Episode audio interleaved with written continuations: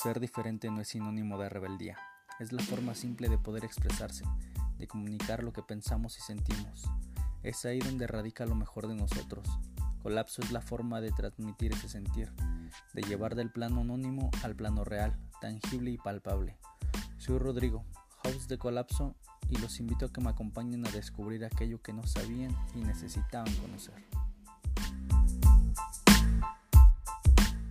Buenas tardes. Quien no conoce su pasado está condenado a repetirlo. Entonces, eh, qué gusto que hayas aceptado venir, Adriana. ¿Cómo estás? Hola Rodrigo, pues un gusto también. Igual encantada de poder venir y poder este, estar aquí compartir un, un momento contigo y, y con tu público. Qué bueno que te diste la oportunidad. De hecho, sí, me interesaba bastante ahorita este, el tema en cuestión porque de hecho pues bajo las circunstancias que se están viviendo o que hemos vivido, creo que sí es, está, creo que no terminamos de entender muchas cosas, que pareciera que pasa una y otra vez y siguen pasándolas como si no importara qué va a pasar el día de mañana. Ahorita, por ejemplo, tú tuviste esa experiencia, pero platícame cómo es que decidiste, pues, eh, ¿cómo se puede decir? Adentrarte en una aventura tan épica.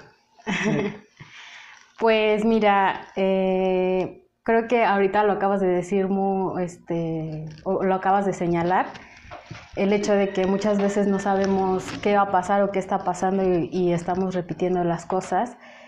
Eh, a mí me ha llamado mucho la atención como toda la parte humanitaria o este, pues todas las problemáticas que, hay en, la sociedad y, he pensado siempre que uno desde donde esté puede sumar o si tiene la oportunidad de, hacer algo para, sumar en que estas problemáticas pues vayan disminuyendo o, o, al final de cuentas impactar hasta en una sola persona ya es como muchísimo avance. Entonces, el hecho de, siempre tener o pensar en eso es lo que, lo que me ha llevado, me ha motivado y pues hasta cierto punto me ha llevado como a estar en el lugar correcto, en el lugar preciso para poder decir, ¿sabes qué? Lo voy a hacer. Entonces... Sí te ha tocado esa parte, ¿no? Del lugar y momento correcto. Sí, claro, porque, o sea, que yo haya dicho a lo mejor, ¿sabes qué? Tengo los recursos, tengo este, todo lo que necesito para poder ir y hacer esto,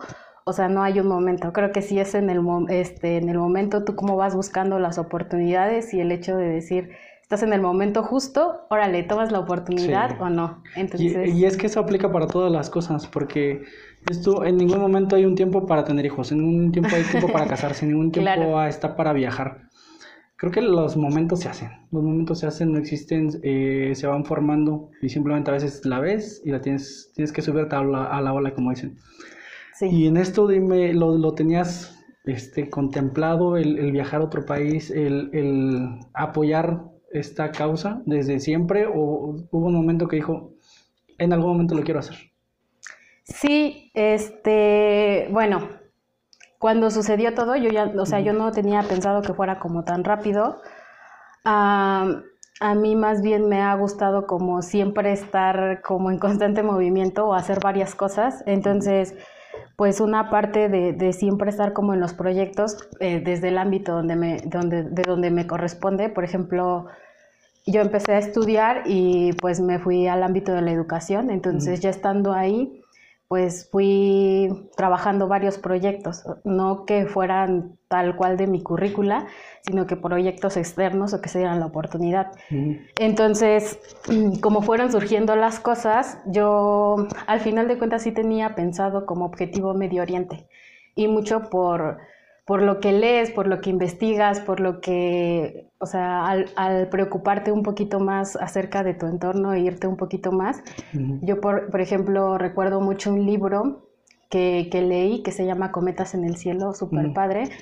Este, el autor es Kalem Hussein. Y bueno, yo empecé a leer este libro, em, ahí es cuando tú te das cuenta, por ejemplo, es, es, una tipo novela donde vas viendo cómo, cómo, los niños viven esta parte como de la cómo, les toca vivir la guerra, cómo les toca vivir los conflictos bélicos. Esta parte específicamente era de Afganistán.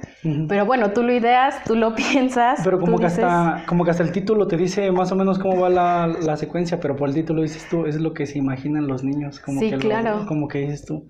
Ay, qué bonitas luces, qué onda. Pero dices tú, detrás de eso, ¿qué, ¿qué envuelve? Claro. ¿Qué envuelve todo ello? Sí, entonces, pues bueno, yo leyéndolo creo que eh, yo sí pensándolo, en algún momento dije, ¿sabes qué? Yo sí quiero estar en algún momento de, ese lado. Yo quisiera ver qué puedo hacer. Yo quisiera, no sé, este...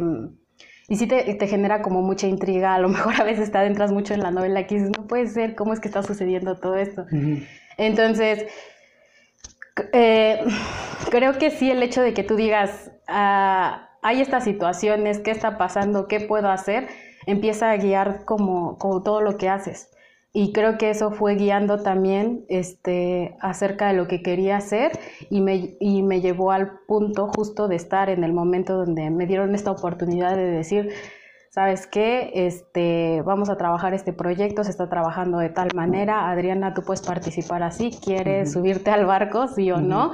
Y pues bueno, creo que cuando tú tienes ya esta idea lo tienes pensado, pues no te da tanto miedo o no te da miedo de decir, sabes que sí, sí lo hago. Tomas el riesgo. Tomas el riesgo y, y, al final de cuentas si tienes un antecedente, pues del hecho de querer hacerlo y a lo mejor de haber investigado ya un poco antes.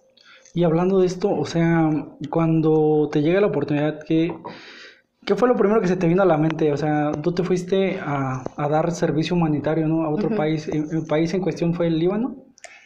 Este, sí, al país al que yo fui fue Líbano. Sin embargo, pues a la población a la que se tenía pensada como llevar como este tipo de apoyo o, lograr un pequeño impacto o impacto es a Siria. Pero bueno, pues como, como lo saben, Siria ahorita está todavía en su conflicto bélico.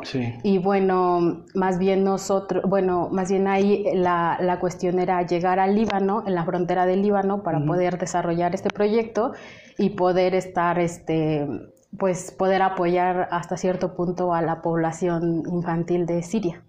O sea, nuestro objetivo sí habían sido niños de Siria, sin embargo, pues se tenía que hacer desde Líbano. Ah, ya, ok. ¿Era fue en frontera con Israel o en frontera con este ya países de Medio Oriente? Eh, pues más bien este Líbano está con frontera de, es frontera de Siria. Entonces, de hecho, por ah, eso. Le confundí con la franja de Gaza. Le confundí con la franja de Gaza. entonces, por eso Siria, este, al tener a su frontera como Líbano, y aparte de que pues en los antecedentes de Líbano, también Líbano había sido como un país como hasta cierto punto con mayor estabilidad. Ahorita sabemos que no. Este, pero bueno, eh, hasta el simple hecho de decir que el, que, que el Líbano es, eh, había sido siempre un país dolarizado, pues daba mayores oportunidades a Siria. Entonces, pues al final de cuentas es como México y Estados Unidos, los mexicanos tratando de, entrar a, Estados, Unidos, como para unas mejores condiciones, ¿no? En este caso, pues Siria, los, los sirios tratando de entrar al Líbano, sí para mejores condiciones, pero sí también para, este, huyendo, de una guerra, huyendo de... Sí, sobre todo esa parte. Y yo, por ejemplo, también el cuestionamiento que, bueno, que te planteé, eh, o que te quiero plantear es cuando te llegó eso, que ¿no te, entró más emoción o miedo? O sea, porque también dices tú, ok, voy allá, donde pues está un problema, está un conflicto, no ves eh, como que un planteamiento de diferentes escenarios de podría pasar esto o esto, o de repente como lo que pasó ahorita en Ucrania, de que de repente muchos fueron a reportar y, y puede que pase, puede que no, pero de repente cuando vieron que se estalla todo, dices estudiar aquí. Sí, ¿No, te entró esa inquietud?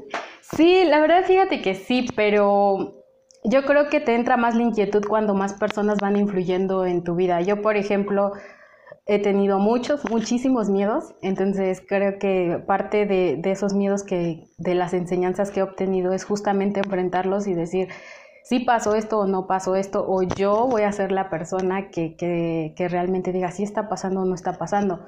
Entonces, cuando te digo que, que influyen más personas, hay el hecho, por ejemplo, de decir mi familia, que mi pero es que cómo te vas a ir, pero es que sabes qué está pasando allá, o ese tipo de cosas. Incluso, pues mis papás no sabían como mucho esa cuestión, pero yo también trataba como de manejarlos, no voy a trabajar esto, esto, y como que también evitar un poco de información que los hiciera decirme a mí, oye, no vayas, no no quiero que vayas y creo que pues es muy entendible que, tus padres sientan como ese temor por porque, ti. Porque obviamente siempre se van a preocupar por tu bienestar, por tu, te tratan de evitar de todos los problemas y dices tú, no, pero yo quiero ir ahí. Y dices, sí. donde, donde es donde están. Y es como de, ay Dios mío, de todo que te trato de librar y vas para allá. Pero es que al final de cuentas son las inquietudes o, o, los sueños que uno tiene por cumplir. Sí, claro. Entonces, creo que si, si tú, tú tienes como esa espinita de decir, ¿sabes qué? Y luego, por ejemplo, todo este antecedente de, hay personas que van y apoyan y que sí pueden hacer algo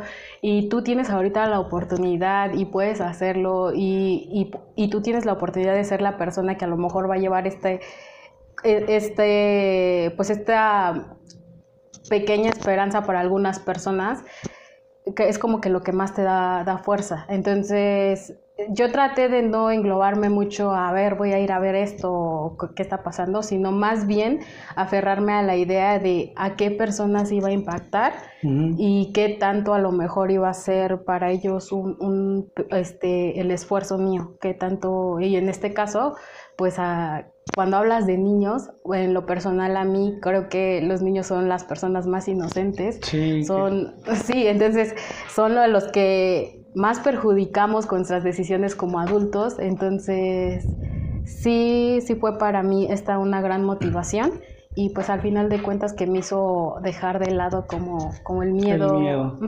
Y por ejemplo, se, se me hace curioso, este, cuando te comunicabas, ¿qué era lo que hacías? ¿Tú, tú, manejabas otro idioma o te ayudaban con traductores? Que, ¿Cuál, ah, era la función que estaban realizando todos? El gran reto de estar en, en, Líbano también y en Siria sobre todo era justamente aprender el idioma árabe. Pero bueno, este, ahí con sus diferentes variantes y todo. La verdad es que lo que, eh, más bien en Líbano, lo que tiene es que ellos manejan mucho el inglés, o sea, es como o este, su segunda lengua, hay muchas personas allá sí son como, vas a obtener el nivel universitario, como que lo conocemos, pero allá ya es como de cajón, tú manejas una segunda lengua que es el inglés, pero incluso, sí, incluso tú te encuentras a muchas personas que no solamente hablan dos lenguas, sino tres, cuatro, y eran cosas que a mí me sorprendían mucho. Y luego también porque son países que pues regularmente pues van demasiados países del mundo o a ayudar o a intervenir. Sí, claro. O sea, están los italianos, están los franceses, los ingleses. De alguna manera, pues, en, pues por ejemplo, los idiomas oficiales de la ONU son cinco. Es el mandarín, el árabe, el español, el inglés y no recuerdo el otro, pero son de los idiomas. Y yo también dijo, pues cómo es comunicar, yo creo que por inglés, pero a veces no sé, no, no hubiera pensado que es así por la, digamos, la ideología que tienen contraria, de que a lo mejor a los intereses de, de acá de Occidente no, no congenian. Entonces digo, pues a lo mejor te tienes que comunicar en árabe o hay traductor, no sé. Pues fíjate que en la parte específicamente del Líbano sí te encuentras mucho esta, eh, diferentes idiomas, sobre todo el inglés. Entonces eh, ahí pues se comunicaba mayormente con, con, inglés, pero también podías comunicarte muchas veces en español. Había muchas personas que hablaban español y, y hay muchos, por ejemplo, muchos latinos en Líbano que pues ya están viviendo allá. Pero sí, mayoritariamente eh, se trabaja el inglés. Ahora bien, eh, para los campos que, que, estaban retirados, o sea, Líbano es, yo estaba en la parte de Beirut, que es como su capital. capital. Entonces, este, pues ahí no había como tanta complicación. Cuando ya me movía, por ejemplo, a Campo Beca, que era, por ejemplo, en eh, donde, estaban los, los refugiados, ahí sí la mayoría de las personas hablan árabe. Entonces, pues bueno, yo también desde el inicio sabía que tenía como ese gran reto. Muchos sí te ayudan traduciendo, por ejemplo, con las otras personas o con las colaboraciones, te ayudan traduciendo, ah, no, te están diciendo esto, así. Pero pues bueno, también teniendo esa otra responsabilidad de tú también aprender árabe, entonces yo también metí a un curso de árabe y lo estaba, lo estaba tomando a la par. Así como que ibas aprendiendo sobre la marcha. Ajá, justo, entonces, pero muchas veces sí, eh, es muy padre porque Mira, cuando tú eres docente, tú sabes que vas a trabajar con los niños y tú vas a tratar de, adentrarlos a un lenguaje, incluso hasta el propio español pero lo vas haciendo poco a poco cuando enseñas matemáticas, como en este tipo pues, de lenguaje algebraico, otro tipo de cuestiones, ¿no? Entonces, pero cuando trabajas, por ejemplo, con niños o así, o sea, tú vas de poco a poco. Entonces, por ejemplo, yo desde que llegaba y le saludaba, es mucho como con la mímica, ¿no? Entonces era de que le saludabas, hola, buenos días, y ya te entendían, y ya muchas cosas se las decías y los trabajabas. Entonces, este, sí estuvo padre con las personas con que aprendieras, por ejemplo, la forma de saludarles, de decirles gracias, todo ese tipo de cosas. Hasta los modismos. Sí, claro, entonces a veces pues ya les decías unas palabras en inglés, ellas también pues como entre lo que tratan de hacer también es aprender el inglés u otros idiomas que los ayuden como a tener mayor campo de poder moverse. Entonces, pues ellos también pues intentando hablar inglés a lo mejor o ese tipo de cosas, pero sí. ¿Y eso todo se lo enseñaban ahí a ustedes todos? Por ejemplo, en tu caso, ¿qué les impartías? O sea, apoyabas, les impartías, les dabas enseñanza, este... Ah, sí. ¿Cuál era tu labor? Mi labor, bueno, mira, yo me fui de aquí de México con un puesto de coordinación de, de, una institución de, este, mexicana que estaba en colaboración con, con otra institución este, de Líbano. Em, entonces, eh, mi, mi, mi labor era justamente coordinar estas actividades, teniendo allá maestros que, que, pues ellos este, impartían las clases, daban seguimiento y todo eso, pero pues más bien mi labor era como el hecho de ir, verificar que sí, sí se estuvieran dando, este, ver qué, qué estrategias se pudieran este, implementar como para mejorar esta, eh, pues esta enseñanza y sobre todo el gran reto que era la implementación de un nuevo modelo justamente educativo, pero enfocado a a la, a, la población de, niños refugiados. Entonces, eh, pero, pero sí me daba también la oportunidad de estar en ellos y sobre todo en las clases de español, porque también sé como una de la parte de nuestra currícula era darle clases de español a, a los niños. Y bueno, pues ya yo ahí me adentraba en algunas clases, trataba de pues dar, dar estas clases este, y, y pues darle seguimiento. No, pues creo que sí, sí era, sí era mucho trabajo. Era, era, demasiado trabajo que pues no sé en cuánto tiempo pudiste haber estado ahí, pero supongo que no, no, no te quedaste con, o más bien te quedaste con la espina de querer estar más tiempo. Sí, la verdad es que era para más tiempo. Yo estuve ahí aproximadamente 11 meses, pero bueno, la intención del proyecto era estar más tiempo. eh, la verdad es que después se fueron conflictuando mucho las cosas por la cuestión de COVID. Allá fue donde yo me enteré de COVID, todo eso, nos tuvimos que encerrar, que los protocolos. Y pues lamentablemente el campo educativo fue a... Fue de los más este, afectados. Sí, porque al final de cuentas ahora ya estaban luchando, vaya, por sobrevivir, por comer, por, no sé, que pues ya la verdad lo educativo, que sí es muy importante y que pues es la manera en donde pues a lo mejor los niños obtienen las herramientas para poder moverse de ahí y para poder pues pues sí, o sea, porque ahorita ellos no tienen derecho a educación, entonces pero al final de cuentas ya con toda la situación era como de o voy a comer o, hago esto. Entonces, al final de cuentas, se decide utilizar todo el recurso que se invirtió en educación para poder proveer alimentos, para poder ayudarlos en esta situación. Y pues, claro, era una situación que nadie se esperaba, o sea, nadie. Y creo que esta población fue de las más perjudicadas. Y es que va conforme a prioridades, o sea, ¿cómo, ¿cómo vas a querer aprender si no tienes nada en el estómago? Claro. sí, creo que va, muchas veces sí fue con la lógica. Em, ya en esta cuestión, el, el, ver la parte es que es más prioritario, pero entonces ahí ya cambiaron las actividades de lo que estaban realizando, o, o fue cuando ya dijeron, ya te vinieras para acá. No, este, de hecho, cuando nosotros estuvimos como, o sea, nosotros estuvimos trabajando un tiempo con todo lo de las clases, con las escuelas, que se crearan las aulas, este... los profesores, las clases que daban, ya estuvimos, estuvo arrancando, teníamos a los beneficiarios, eh, ya después de eso empezó toda la cuestión de la pandemia. Nosotros no sabíamos cuánto iba a tardar ni qué era realmente este. De qué están hablando. claro. De hecho, por ejemplo, allá ya había comenzado cuando aquí en México todavía no era como tan alarmante, vaya. Entonces, pues nosotros al final de cuentas sí estábamos con la esperanza. Era como ok, ahorita nos cerraron las escuelas, ¿cómo lo vamos a hacer para llevar como estos contenidos con los niños? Entonces allí e, el equipo era trabajar, por ejemplo, las estrategias de, órale, no tienen internet, bueno, ¿sabes qué? Vamos a trabajar con cuadernillos, vamos a trabajar con esto o así. Este, buscándose de estrategias en estrategias. Ahora, ah, ya conforme iban pasando como las cosas, pues ya fue todo transformándose de, órale, no, necesitamos a los salones que en lugar de que sean salones sean cabinas médicas para mejor invertirle y mandar a doctores que puedan estar. Se modificó todo. se modificó todo, fue transformando, se fue transformando y creo que al final de cuentas, por más valiente que seas, por más que digas, es que tenemos que sacar esto, también hay un punto en donde tú debes de decir, ¿sabes qué? No este, creo que ahorita no se puede y, y se tiene que, que, buscar otra manera y a lo mejor hasta aquí ahorita, por ejemplo, lo educativo no va a poder impactar ahorita en, estas condiciones, incluso pues el hecho de voltear a México y decir, no, pues están igual ahorita ya las situaciones...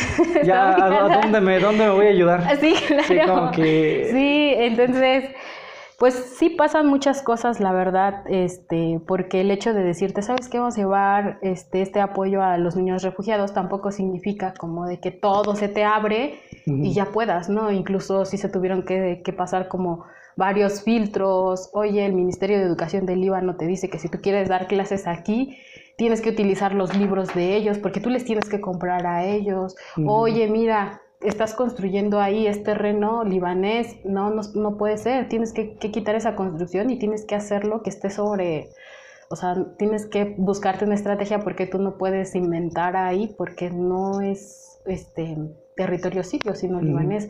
O sea, te vas enfrentando como a un sinfín que yo creo que de toda la ayuda que tú planeas para, para estos niños, como que te se va filtrando, filtrando, filtrando. Entonces, sí está complicado, pero todavía muchísimo más con la cuestión de la pandemia, que sí fue lo que... Pues fueron barreras que se, que, se, que se, fueron evitando y que se fueron quitando, pero al final de cuentas sí te tienes que acoplar, o uno se tiene que acoplar al lugar en el que esté. Claro. Y sí, obviamente como era para niños sirios, pues sí, como que pues si es para sirios, tiene que estar en, la parte siria.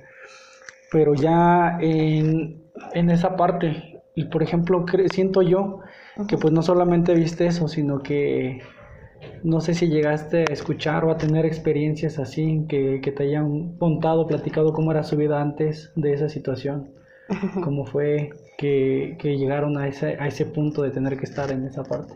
Mm, sí, bueno, la verdad es que cuando tú trabajas en esta parte humanitaria también te debes de cuidar mucho, porque muchas veces es, esos casos te impactan mucho que te hacen a ti llenarte ya sean de muchos sentimientos negativos que a lo mejor después no puedas canalizar. Y creo que, eh, por ejemplo, yo admiro mucho a los psicólogos cuando trabajan con todo este tipo de cuestiones y, y, que lo sepan como contener, vaya.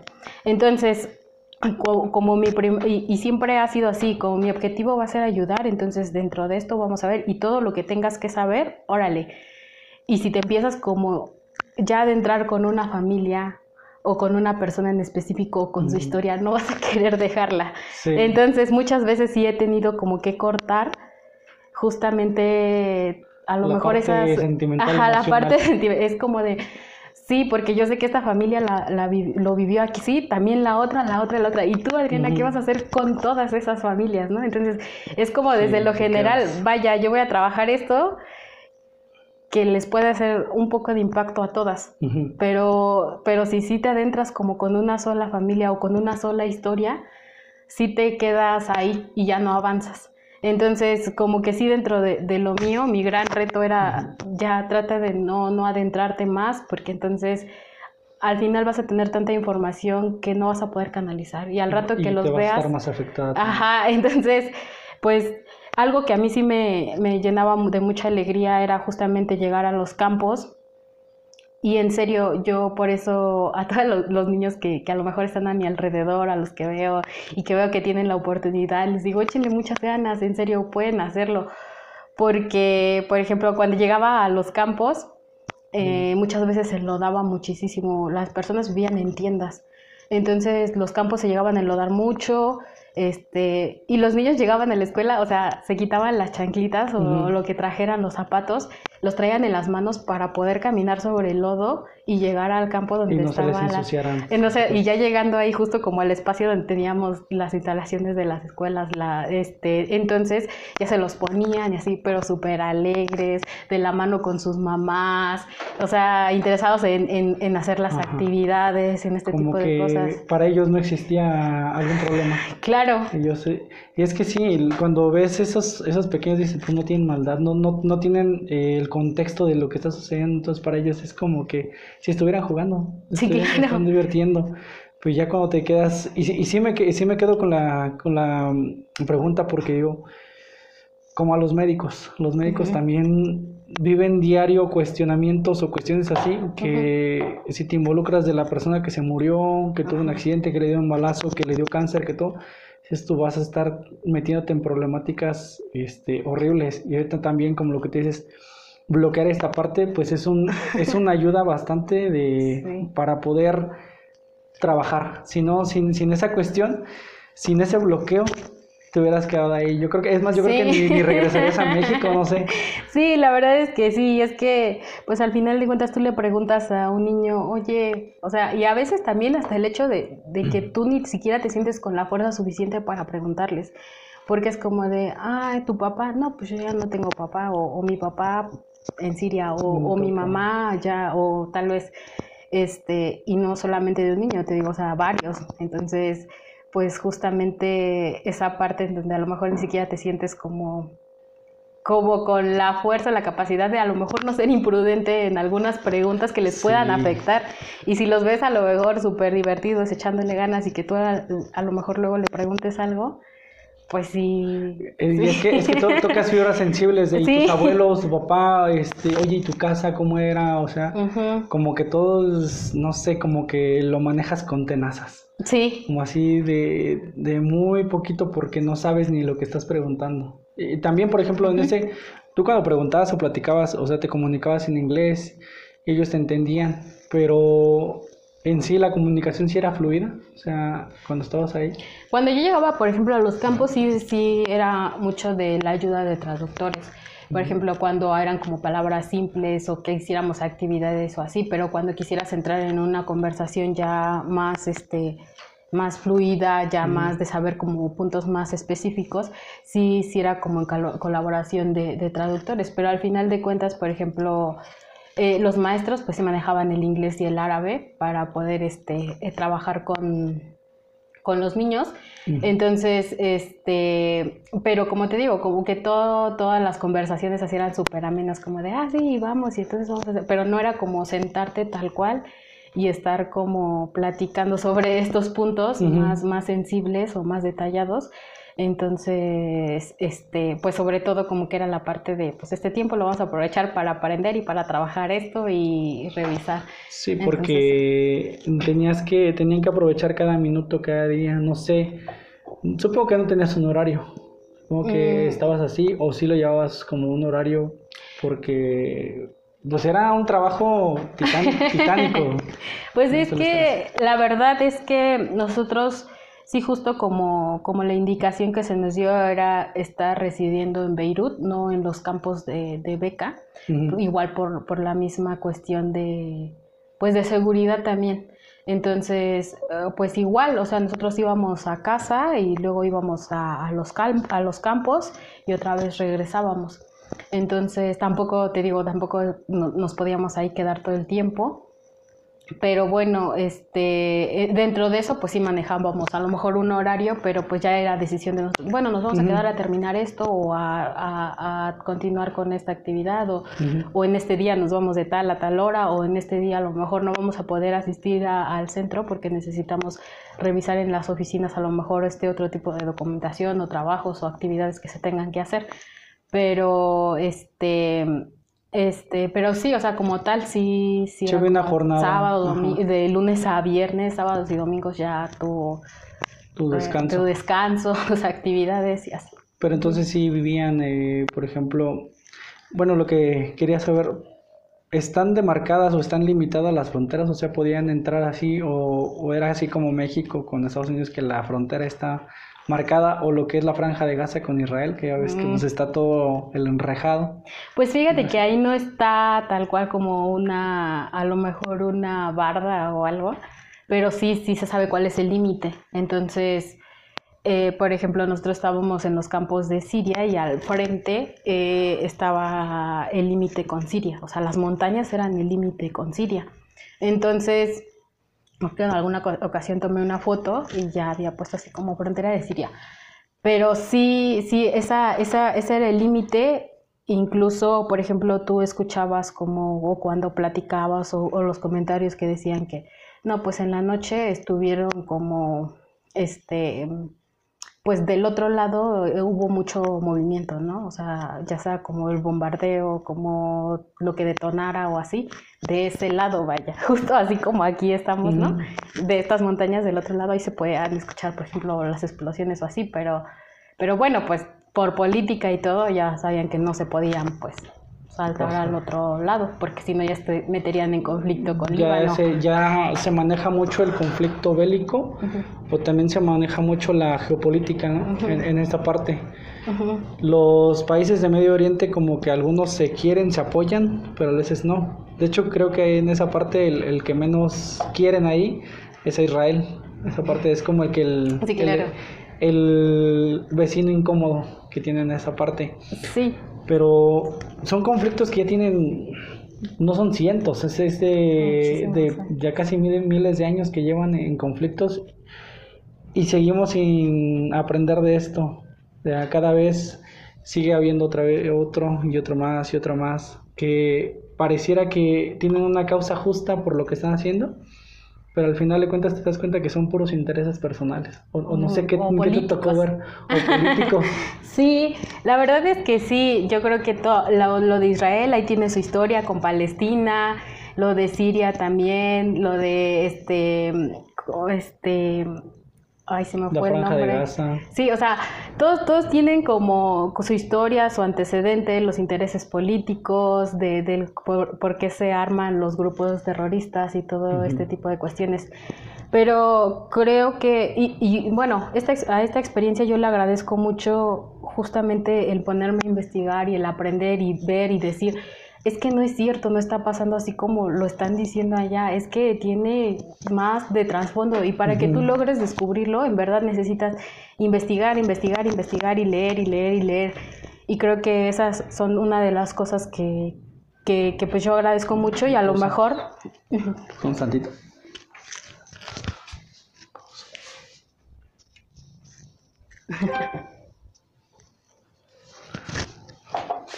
¿Ya?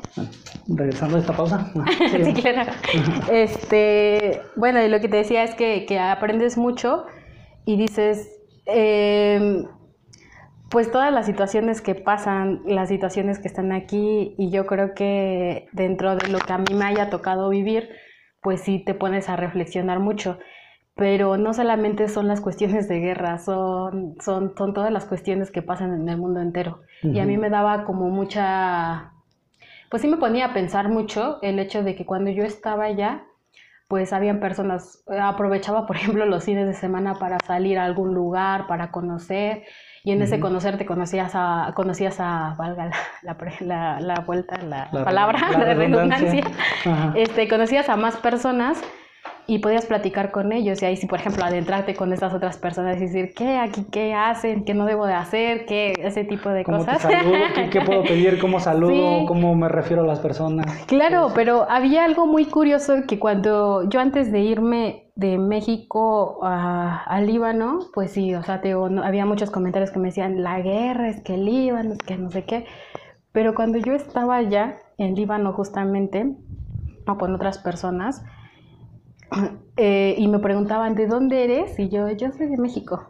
Y, y, te, y, te, y te decían, ah, sí, allá, de donde es el Chapo, a lo mejor. Ajá, como decían, que, es, me como que es todo lo conocen, ¿no? De la Pero, pura ajá, pero aparte como la parte de, ay, eres de México, allá matan, hay muchos narcotraficantes. O sea, o sea, yo- tú, yo- ¿a dónde- ¿en qué país me lo están diciendo? O sea, sí, entonces, Ajá. pero tú te quedas y tú dices, o sea, ellos se escandalizan, o sea, tal cual dicen, eres de México, no, es que allá matan, ¿verdad? No, es que el narcotráfico, es que esto y lo otro. Y yo digo, pues sí, o sea, realmente cómo vemos las cosas que pasan. A lo mejor aquí no se ha dicho hay una guerra, pero toda la violencia que hay, todo, la, la cuestión de inseguridad y ese tipo de cosas que yo decía, sí, pero porque al final de cuentas, cuando, cuando tú a lo mejor no has ido para allá, tú dices, pues es que los países del Medio Oriente viven en constante guerra, tal, tal. No, también tienen, o sea...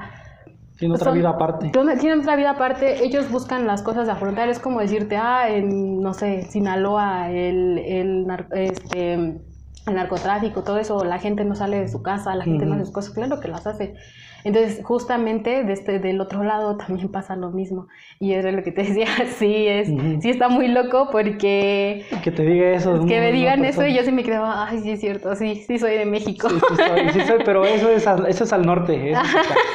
no, y es que, es que es una chusco porque como que yo creo que es, es, tanto lo que nosotros vemos desde acá, es que de repente hubo un bombardeo, un ataque, pero pues es como que aquí hubo una balacera, hubo este tantos muertos, pero es como que eventual y es como que nosotros pensamos que diario, diario, diario, diario están así.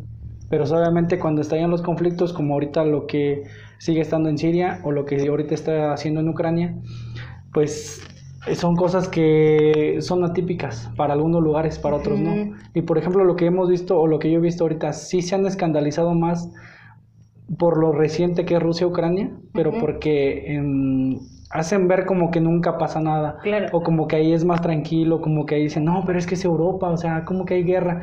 Y como que acá se le hace tan normalizado que como que de eso no se habla. y está peor. No solo, y, y sí es cierto, o sea, lo, que te dijeron ahí sí es cierto, o sea, de que, ah, eres de México. Y es que México, México ser, eh, es, es, el país más peligroso por ejercer el periodismo. Claro. Es, es el que tiene mayores muertes por, por ese trabajo esto sí tiene sentido, pero pues nosotros como que lo vivimos a diario que ya este, no parece que, que, existiera, no. Sí, claro, hasta cierto punto lo normalizamos, que bueno, pues está muy mal también. Y pues sí te digo que, que sí depende mucho de la perspectiva y, y, justamente esas cuestiones a lo mejor de, de, vivir las experiencias son las que te permiten a ti decir, oye, sí es cierto, aquí está cañón, o no es cierto, o, o vaya, son las cosas así. Entonces, pues dentro de lo que a mí también me, dio mucho gusto fue como conocer a estas otras personas, estos otros puntos de vista, ver cómo está la situación. Y pues bueno, de, de, de todo donde puedas conocer. De todo aprendiste y es que te quedas, no sé, yo, yo pienso sin temor a equivocarme que pues sí te quedan muchas ganas de regresar. O, o más bien, sí quisieras, pero a lo mejor también lo que viste en ese momento ya no es lo mismo, o ya no te vas a encontrar en unas cuestiones, o, va a estar un poquito peor, o a lo mejor un poquito mejor. Pero siento que siempre queda la espina de volver a un lugar en donde tuviste este, mucho para trabajar, o bien dices tú ya estuve aquí, entonces quiero ir a otro lugar para igual experimentarlo. Probablemente sí sea esa parte. Sí, la verdad es que más bien ahí creo que que a mí me mueve mucho el hecho de que digas puedes hacer algo y si es en ese lugar, en otro o en donde se necesite, creo que es lo que a mí más me, me llamaría la atención. En cuestión de regresar, por ejemplo, al Líbano, creo que sería más por las personas, también las amistades, también el hecho de decir, oye, yo conocí a tal persona, este, y sí, o sea, este proyecto sí se puede continuar, órale, qué padre. Eh, ahorita yo creo que las cosas están más complicadas. Justamente cuando estábamos allí también cada vez se ponía más complicado, sin ser Siria, siendo Líbano. Este, y creo que también ahí va el hecho de que también decían, oye, si va a ser para Líbano también, para Siria, pues también acá voltenos a ver a nosotros a Líbano. No sé si, si si hayas escuchado, pero justamente a, cuando regresé, yo creo que tenía una semana, hubo una explosión en Líbano. Por lo, el barco que tenía dinamita, ¿no? Pues decían que era el barco que tenía dinamita y todo eso. Entonces, justo hubo una explosión fuertísima y fue en Beirut y justamente en la parte donde estábamos y así. Entonces, no sé, cuando yo llegué aquí, cuando supe esa noticia, para mí sí fue... Impactante. Sí, muy impactante porque fue como de, no, o sea, tú decías otra oportunidad, otra oportunidad, otra oportunidad. Y en el momento que dijiste, no, ¿sabes qué? Ya. O sea, también debes de saber decir, Adriana. Poner un límite, hay que decir ya. Debes, de saber decir ya. Entonces, justo al regreso, sí fue como. Y que haya pasado esto, sí me dejó a mí como de, oye, ¿qué pasó? Ajá. Entonces, o sea... O, que hubiera pasado si, yo hubiera, si yo hubiera estado ahí. Claro, y si yo hubiera estado muy cerca de ahí, o sea, incluso en donde yo vivía, pues, o sea, terminó siendo afectado, o sea, sí hubo todos los derrumbes y, luego viendo los videos de cómo estaban las calles, de todo eso. De todos como acabaron los carros así volteados. Ajá, y, y, era lo que decías, pudiste hacer estar en el lugar donde vivías o muchísimo más cerca de la explosión o más, no sé, pero sí, sí, esa pues, cuestión. Ya era cuestión de, ahora sí que ya del destino de que no te tocara vivir eso. Claro, sí. Porque pues, yo creo que nos pasa mucho que dices tú, ay, yo acababa de ir por ahí, yo acababa de pasar por ahí. Me ha pasado, yo creo que también en muchas ocasiones de, ah, se accidentaron, no le hagas, yo tenía media hora de haber pasado por ahí. Sí. Y pasó esto Oye, te murió. No, no le hagas, yo apenas lo vi ayer, ¿cómo que se accidentó? No, pues pasó esto.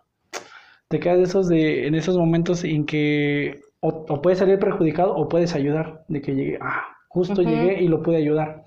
Claro. Pero se toman las decisiones correctas porque en el momento que lo decides, esto ya tuve lo suficiente de esto, ya, ya, ya experimenté, creo que ya tuve la experiencia pero te queda una gran enseñanza. Creo que te quedas con eso, supongo que quedaron amistades, contactos, de todo que no sé si sigas frecuentando, pero pues en algún momento dices tú, si ellos viven en un que se vengan acá a la zona fronteriza a ver qué tal. Sí, no, sí, la verdad es que, pues bueno, cuando pasa esta situación, pues primero te quedas así como de, ¿qué, ¿qué está pasando? ¿Qué pasó? ¿Por qué? Y pues sí te da mucho sentimiento. Y la, y la otra es que pues te preocupas por las personas que conociste. Vaya, por todos en general, pero luego, lo vienen a tu mente las personas que están ahí, que dices, oye, ¿cómo estás? Oye, ¿qué pasó? Oye, ¿tú estás bien? Oye, tu familia, oye, o sea, es como mandar mensajes y... Porque saben que estabas sí, allá. claro. Eh, y luego, sí, y fíjate que mm, varias personas pues no sabían que yo ya había regresado entonces, este, justamente en esos días me llegaron muchos mensajes y, oye Adri, ¿en dónde andas? ¿Pasó esto? ¿Qué, ¿Cómo estás? Que pues yo tuve que, creo que la red social que más utilizo es Facebook, abrí Instagram y todo, pero creo que la que más utilizo es Facebook. Entonces este, ya mejor después este, realicé una publicación donde les había dicho que había regresado hace una semana, que estaba muy bien, que muchas gracias y así. Porque mm. sí, sí, o sea, te digo que pasó muy rápido y fue, yo también me quedé así como de, ay, ¿qué pasó? Entonces, pues sí, pero al final de cuentas tú aprendes mucho, al final de cuentas dices, oye, sí, ya no era el momento de que a lo mejor estuvieras allá. Y, y, claro, sí, mientras, y del tiempo que estuviste allá, si a lo mejor eso ayudó a una sola persona, a dos personas o a quienes hayan ayudado en algún momento, pues qué padre. Y pues sí, o sea, seguir con, con las demás actividades y seguir. Sí, porque al final de cuentas yo creo que no, no es algo que quisieras hacer para siempre, pero sí era algo que, que tenías planeado, que habías vislumbrado. Y eso son cosas que uno cuando estás viviendo cuando quieres hacer cosas, como tú lo dijiste, es tomar este, la decisión, hacerlo y pues sin vuelta atrás. Simplemente también fue una etapa de, de, la vida en la que dijiste, ya la viví, ya la hice, aprendí y todo, pero pues sí también te pones a pensar que sí son muchos riesgos los que, los que se corren. Sí, eh, claro. Y hasta ahí se queda la, la anécdota para que, no sé, pero a lo mejor igual a alguien más le va a interesar porque también hay quienes se quedan la vida en algún lugar sirviendo o quieren o están constantemente, ¿sabes qué? Ya fui a, países de Medio Oriente, ahora voy a ir a, países de África o ya voy a venir a algún país de Latinoamérica a, checar, a, apoyar. Sí, yo creo que en, en, todos los lugares puedes ayudar y puedes apoyar siempre y cuando sea como la decisión de hacerlo. Entonces, eh, yo estoy muy agradecida con todos los aprendizajes que eso me dejó eh, el poder ir y creo que si en algún momento se presenta otra oportunidad, tal vez lo haga y tal vez esté allá nuevamente. Entonces no puedo decir que no y, bueno, pues eh, hay algo que, que, también luego te llegas a topar porque muchos dicen, pero ¿por qué allá ayudas y por qué no acá? Entonces creo que no es cuestión de a quién sí y a quién no, es cuestión de, oye, ¿quién está diciendo? ¿Y dónde tengo la oportunidad de hacerlo ahorita? Entonces, eh, en ese tipo de cosas, ahorita, pues afortunadamente tengo también la posibilidad de estar trabajando algunos proyectos aquí en, en, este, en el estado. Entonces, estoy como, sí, estoy feliz de, de llevarlos a cabo también. Y pues siempre teniendo de experiencia este otro proyecto que también, también fue muy, muy, muy querido de mi parte. Y, y pues bueno, creo que el hecho de también dedicarte a eso te llega a ti en un, en un te pone a ti en un dilema de, de qué están, qué están haciendo ahora ellos, este, cómo la están pasando, de todas las noticias que ves y que digas, ay rayos, y ahora Sí, o que te, te, pueda pegar que también que te enteres de murieron estas personas o así como sí. de... Sí te pones como mucho en ese plan, pero bueno, al final de cuentas lo que, es, lo que te va a sacar adelante y lo que te saca adelante es como de tampoco tú no puedes mover el mundo ni por más que quieras, ni nada, ah, tienes un límite y pues y los que pueden tampoco lo hacen. O, tampoco, o no lo hacen o tampoco lo pueden hacer por, por muchas intenciones que tengan. Y es que al final de cuentas lo que tú dijiste, si tú quieres hacer algo lo vas a hacer en el lugar que tú quieras, al momento que tú lo decidas. Claro. Porque pues el caso está de que muchas personas salen de viaje, van a otros países, van a otros estados eh, o o quieren irse a un lugar muy diferente y muchos tienen el cuestionamiento de primero conoce tu país, primero conoce tu pueblo, primero conoce tu estado. Sí, o sea, pero si tú quieres ir, no sé, a Durango, tú quieres ir a otro estado que dices tú, pues está muy bonito aquí, ¿para qué te vas tan lejos? O sea, pero si tú quieres conocer, es, es tu decisión. Antes como que yo llegaba, yo llegué a pensar eso de, sí es cierto, voy a conocer todo mi país, ya después salgo. Claro. Pero dije, no es cierto, o sea, si tú quieres ese día, ese mes, ese año salir, hazlo, o sea, no importa dónde hagas, porque al final de cuentas es la vida que tú quieres hacer, son las cosas que a ti te van a definir, no, no, no es lo que los demás quieran para ti, sino lo que tú quieras para ti. Sí. Y, esto pues nos, nos llena bastante, por ejemplo, a mí el tener este espacio, el tener este momento con todos, pues a mí me nutre bastante de todas las experiencias, anécdotas y, y, y trato de aprender un poco o mucho de lo que cada una de las personas comparte, porque son muchas vivencias, son cosas, son vidas muy diferentes y de todo se aprende, de todos, de todo esto aprendemos y pues es lo que es lo que queremos compartir con todo esto, de que a lo mejor alguien también tenga una inquietud, que sí se puede, se puede lograr y se pueden hacer grandes cambios con acciones que quizás son pequeñas, pero en realidad son muy grandes. Sí, claro. Sí, pues es encomiable, es encomiable lo, lo, el trabajo que hiciste, el que realizaste casi un año casi un año estar despegada, no sé, te entraba la nostalgia, te entraba el ¿qué estoy haciendo? ¿Qué estoy haciendo aquí? Sí. O sea, ¿no, ¿no te entraban todos esos cuestionamientos todo o, eventualmente? Sí, fíjate que desde que al final de cuentas cuando cuando yo salí de la prepa, vaya, tú sabes que, que, uno dice, bueno, pues entonces tienes a lo mejor más oportunidades, o las escuelas, vaya, para poder seguir estudiando.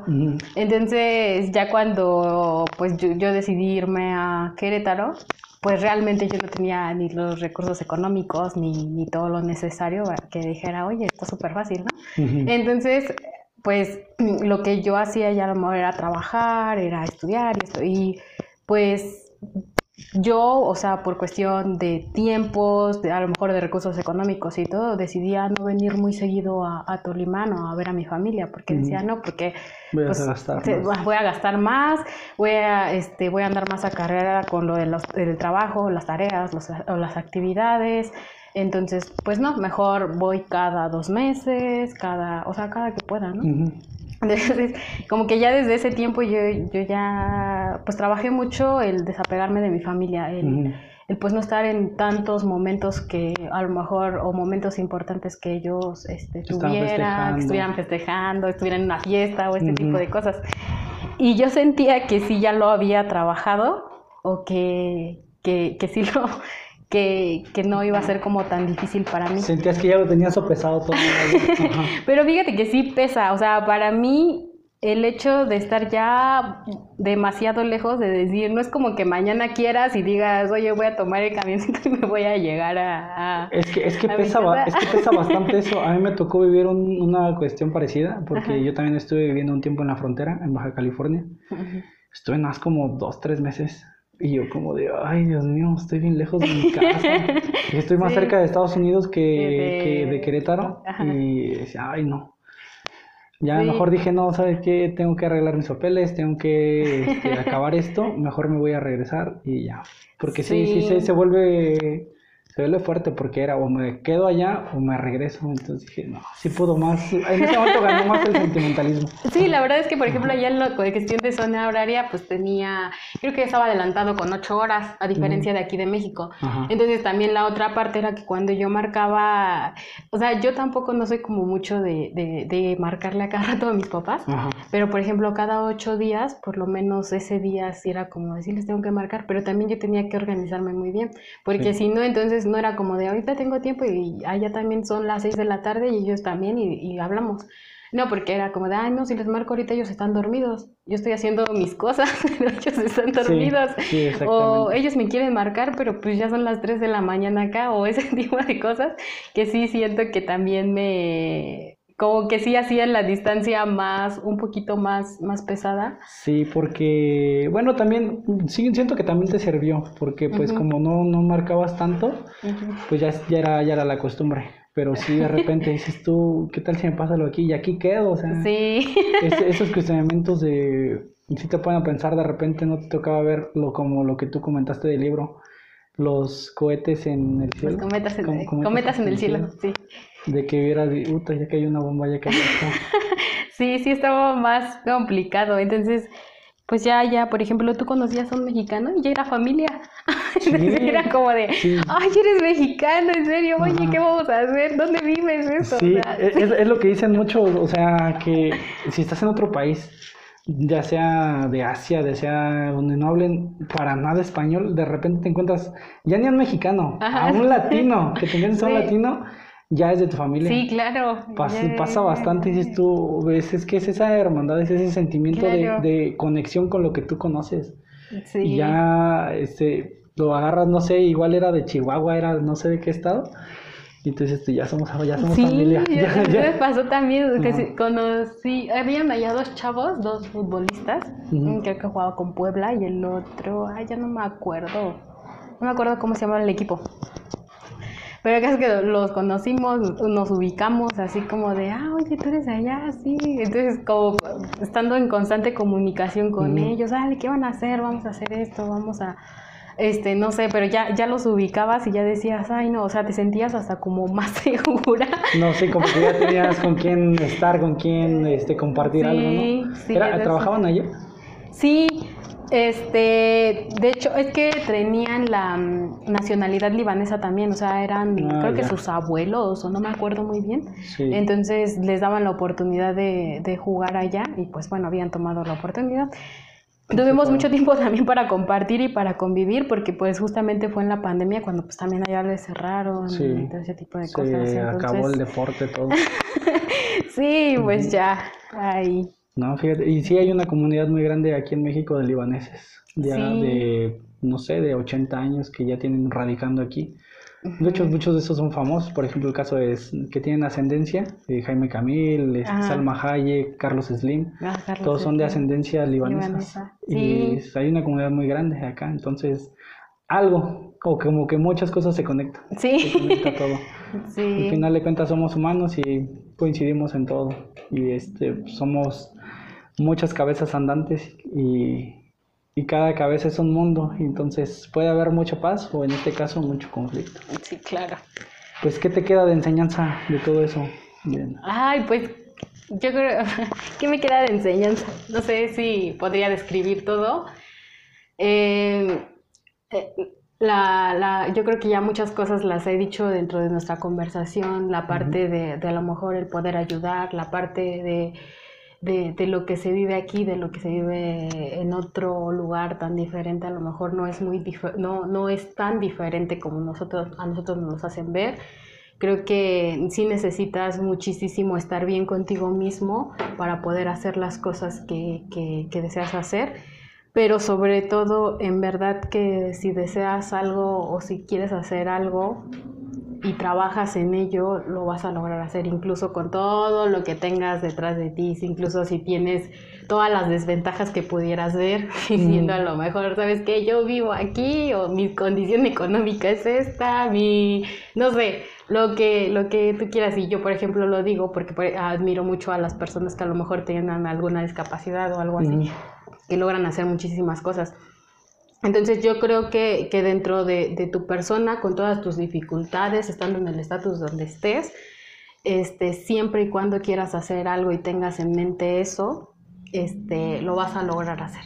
Creo que había una parte donde, también de un libro de Pablo Coelho que, que dice, creo que es el alquimista, y dice, si quieres hacer algo, más o menos así, lo voy a parafrasear porque no me sé muy bien la frase, y lo deseas con, con, todo tu corazón, el universo va a conspirar para que esto suceda. Entonces creo que siempre he tenido eso en la idea y pues bueno, eh, de la parte humanitaria o en la parte de ayuda, lo vuelvo a repetir, desde donde estés, en donde estés, en el momento en el que estés, si tú puedes hacer algo para ayudar, para apoyar o para marcar una vida en positivo, que lo hagas, que no lo dudes y que así van fluyendo todas las cosas. Pues al final de cuentas eso es lo que nos gratifica para la vida. El que tú aportes algo o el que tú quieras este, hacer algo para marcar una diferencia es lo que pues siempre nos va a ayudar o nos va a beneficiar en nuestra vida, en lo que sea. Y es que eso se regresa, quizás no instantáneamente, pero todo eso como tú dijiste, tanto lo bueno como lo malo se va a regresar. Y esa es la, pues digamos que es lo mejor que podemos hacer, si tú te sientes bien con lo que haces en el momento que lo deseas hacer, pues adelante. Y pues, pues muchas gracias, Adri, por compartir esta experiencia y tener este bonito podcast contigo. Y pues no sé si quieras compartir de tus redes sociales o, o algún proyecto que estés realizando. Y si no, pues pues ya que nos escuchen en el episodio ah, y, ahí, que estemos compartiendo pues más experiencias y más anécdotas. Bueno, pues me, van a encontrar en Facebook, que es la red social con la que más, que más utilizo, como Adri González de Santiago, es la en donde pues a lo mejor eh, interactúo más. Y bueno, pues ahorita, eh, este, dentro de todas estas invitaciones, ahorita sí estamos desarrollando también un proyecto en Amialco, que es justamente con un, proyecto de alfabetización. De hecho, una maestra de aquí también me está apoyando, es la maestra Mariana, creo que es de Chalma. Otra, en colaboración, ellas, este, pues estamos trabajando con, con, estos niños también en Querétaro, otro proyecto para este, niños que pues por la condición económica de sus papás, la falta de herramientas, cuestión de COVID en estos dos años, pues se retrasaron mucho en conocimientos y justo como la cuestión de inseguridad, entonces ellos también ah, eh, ahí estamos trabajando, entonces hacerles la invitación que a lo mejor si, si algún maestro pedagogo nos llega a escuchar y que se quiera sumar como a algún voluntariado, a lo mejor estar en nuestros cursos de verano o en este tipo de actividades, pues con mucho gusto son bien recibidos. Bienvenidos. Y que radiquen aquí cerca también. claro. Este, y bueno, pues un, un, gusto, un placer de estar aquí con ustedes, de compartirme, de compartir este espacio contigo. Y pues bueno, este cualquier cosa. Claro que sí, y para eso estamos ahí. Pues muchas gracias por compartir y a todos los que nos escucharon y sintonizaron este capítulo, les agradecemos y estamos en el próximo colapso.